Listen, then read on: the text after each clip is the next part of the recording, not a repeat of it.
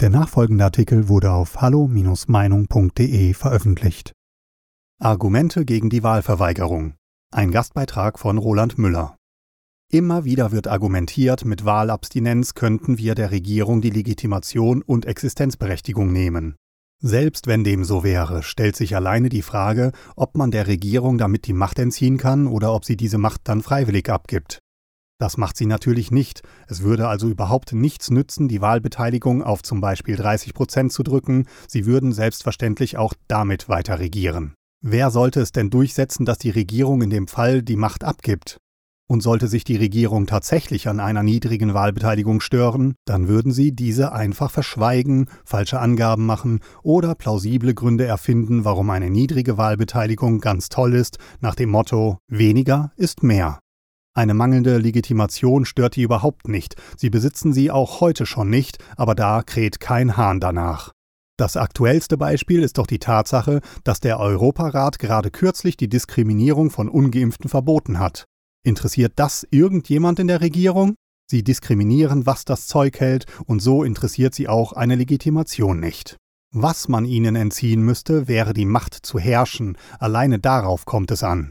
Entscheidend ist nur, ob die Masse und vor allem die ausführenden Staatsorgane machen, was das Regime befiehlt. Das Regime wird diese Macht aber nicht abgeben, nur weil über eine Wahlverweigerung die Wahlbeteiligung abgesenkt würde. Dann gibt es auch diese Argumentation, man würde mit der Wahl seine Stimme abgeben und in eine Urne stecken, wo sie dann für vier Jahre beerdigt bleibt, und dann hätte man keine Stimme mehr, sie sei dann weg. Damit wird versucht, eine absurde Gedankenverbindung zu wecken, was zeigt, dass wir hinters Licht geführt werden sollen. Diese Leute propagieren das schon seit vielen Jahren, aber noch nicht einmal wurde erklärt, wie sich über Wahlverweigerung oder ungültig Wählen die Machtverhältnisse ändern sollten. Diese Frage wird nie beantwortet. Welcher Schiedsrichter sollte denn eingreifen? Sollte etwa Wladimir Putin kommen und bei einer geringen Wahlbeteiligung unsere Regierung absetzen? Soll Joe Biden oder Emmanuel Macron Druck auf unsere Regierung machen, falls der Wähler der Regierung auf diese Weise die Legitimation entzöge? Unglaublich, mit welch unschlüssiger Argumentation Millionen von Nichtwählern auf den Holzweg geführt werden. Alles sind eigentlich völlig triviale Zusammenhänge. Traurig ist nur, dass mittlerweile sehr viele dieser Wahlabstinenz anhängen. Für den Widerstand gegen das System ist das natürlich ein Todesstoß, weil damit ja nur diejenigen nicht wählen gehen, die das System bereits durchschaut haben und die verbrauchten Parteien ohnehin nicht wählen würden. Man schaltet mit dieser Wahlverweigerung also selektiv nur potenzielle Wähler der wirklichen Opposition aus, die Schlafschafe und glücklichen Sklaven sind dafür nicht empfänglich, sie trotten weiter zur Wahlurne, wählen die Etablierten und verbessern damit das Ergebnis fürs Regime deutlich, was sicher nicht zur freiwilligen Abgabe der Macht führt. Damit werden die Nichtwähler faktisch zu Unterstützern des herrschenden Systems.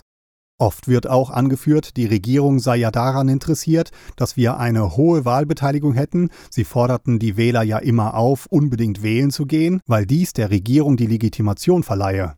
Aus diesem Grund sollten wir also daran interessiert sein, die Wahl zu boykottieren. Aber auch hier muss man wieder die Frage stellen, auf wen wirkt dieser Aufruf unserer etablierten Systempolitiker?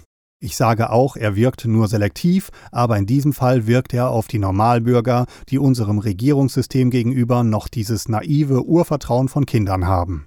Auf Systemkritiker, die die Regierung ja ablehnen, hat deren Aufruf, wählen zu gehen, natürlich keine bzw. sogar eine gegenteilige Wirkung. Es besteht dadurch also nicht die Gefahr, dass auch Systemkritiker zur Wahl animiert werden. Dieser Aufruf wirkte selektiv nur auf Wähler der Etablierten, ganz egal, welche der Systemparteien sie dann wählen. Einen großen Teil der Systemkritiker überzeugt man dann mit dem Gerede vom Entzug der Legalität, davon der Wahl fernzubleiben oder ungültig zu wählen. So ist das Wahlergebnis deutlich im Sinne des Systems zu beeinflussen. Wenn es diese Theorie der Wahlverweigerung in unseren Kreisen nicht gäbe, dann müsste sie der Staatsschutz schnellstens erfinden und in unseren Reihen verbreiten. Das Besondere daran ist eben, dass sie nur selektiv auf Systemkritiker, auf Wähler einer echten Opposition wirkt. Daher bin ich davon überzeugt, dass der sogenannte Verfassungsschutz dieses Gerede von der Wahlverweigerung nach Kräften unterstützt. Eine ähnliche Aktion gab es in den 70ern. Da hat die NPD ihre Mitglieder und Wähler doch tatsächlich dazu aufgerufen, die CDU zu wählen. Man wollte angeblich die Roten verhindern. Die NPD ist dann zur Wahl erst gar nicht angetreten. Davor war die NPD mit 12 Prozent in Baden-Württemberg eine aufstrebende, im Landtag vertretende Partei. Das Endergebnis war, die Etablierten hatten den dynamischen Konkurrenten los und die NPD verschwand für alle Zeit in der Versenkung. Die Wähler merkten sich natürlich, dass sie die Roten verhindern müssen, beziehungsweise sie wurden dann in Ermangelung einer wirksamen Opposition zu Nicht- und Ungültigwählern. Das Ganze war eine geniale Aktion der Initiatoren innerhalb dieser Partei, die sich sicherlich reichlich lohnte. Vermutlich stammt diese Theorie der Wahlverweigerung genau aus dieser Zeit und wird noch immer am Leben erhalten. Man muss sich nur mal klar machen, dass es 30 bis 40 Prozent Nichtwähler gibt, ein ungeheures Potenzial, deren überwiegende Mehrheit die Wahl verweigert, weil sie von den Systemparteien die Schnauze voll hat. Dazu gibt es auch eine Umfrage von Infratest, die klar beweist, dass die Nichtwähler keine politisch Desinteressierten, sondern in der ganz großen Mehrheit von unseren politischen Verhältnissen enttäuschte Menschen sind. Leider glauben sie, sie könnten mit Wahlverweigerung ihren Protest ausdrücken. Diesen Glauben muss das System natürlich aufrechterhalten und fördert damit das Nichtwählen in oppositionellen Kreisen, sodass diese Kreise in ihrer selbst gewählten Quarantäne bleiben und möglichst noch weitere Widerständler davon überzeugen. Wie schon gesagt, diese Empfehlung des Nichtwählers ist ein genialer und sehr effektiver Trick, denn sie wirkt nur selektiv auf Oppositionelle. Zu dem Argument Wahlen sind sinnlos, weil sie ohnehin gefälscht werden, kann man nur sagen, das gilt ebenso für die Wahlbeteiligung. Wenn eine niedrige Wahlbeteiligung wirklich ein Problem für die Regierung darstellen würde, dann würden sie diese Zahlen natürlich auch fälschen. Aber solange sich ein Großteil der oppositionellen Wähler einreden lässt, der Wahl fernzubleiben, muss die Regierung die Wahlen überhaupt nicht fälschen. Damit sind es wieder die Nichtwähler, die der Regierung in die Hände arbeiten und sie davon befreien, das Risiko einer Wahlfälschung eingehen zu müssen. Wer die Wahl verweigert und ungültig wählt, schafft ja gerade die vom System angestrebten Wahlergebnisse, sodass die Wahlen gar nicht mehr gefälscht werden müssen. Damit verhält man sich so wie ein Hausbesitzer, der seine Haustür als unsicher erkennt, weil man sie ja mit einem Bulldozer leicht eindrücken kann und daher die Tür lieber gleich offen stehen lässt. Ein derartiges Verhalten wird uns mit der Wahlverweigerung empfohlen. Ob deren Verfechter wohl ihre Haustür auch offen lassen? Manches, was da so gesagt wird, ist ja nicht mal falsch. Das Problem ist nur, dass man mit Wahlabstinenz überhaupt keine Änderungen zum Positiven herbeiführen kann. So ist der parlamentarische Weg sicherlich auch keine Erfolgsgarantie und begleitend braucht man zum Beispiel auch Aktionen auf der Straße. Aber über eine Opposition im Parlament hat man auf jeden Fall eine bessere Öffentlichkeitsarbeit und eine Finanzierung durch den Staat, die er nicht verweigern darf.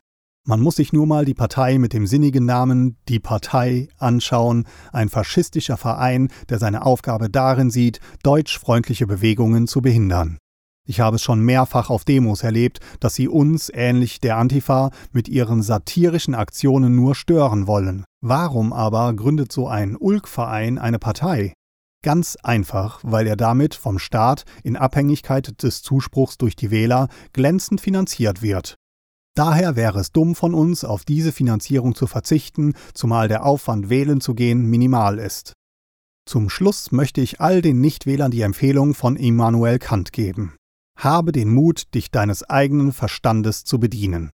Übernehmen Sie bitte nichts ungeprüft, sondern denken Sie wirklich selbst über diese Zusammenhänge nach. Dazu müssen Sie nicht im Netz recherchieren und auch keine dicken Bücher wälzen, dazu benötigen Sie nichts anderes als nur Ihr Gehirn, das hat diese Gabe. Bei diesem Beitrag handelt es sich um die Meinung des Verfassers. Hallo Meinung ist überparteilich und lässt einen offenen Austausch unterschiedlichster Meinungen aus dem breiten demokratischen Spektrum zu.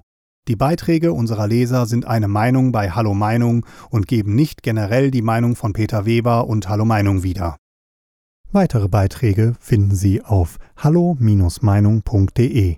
Wir freuen uns auf Ihren Besuch.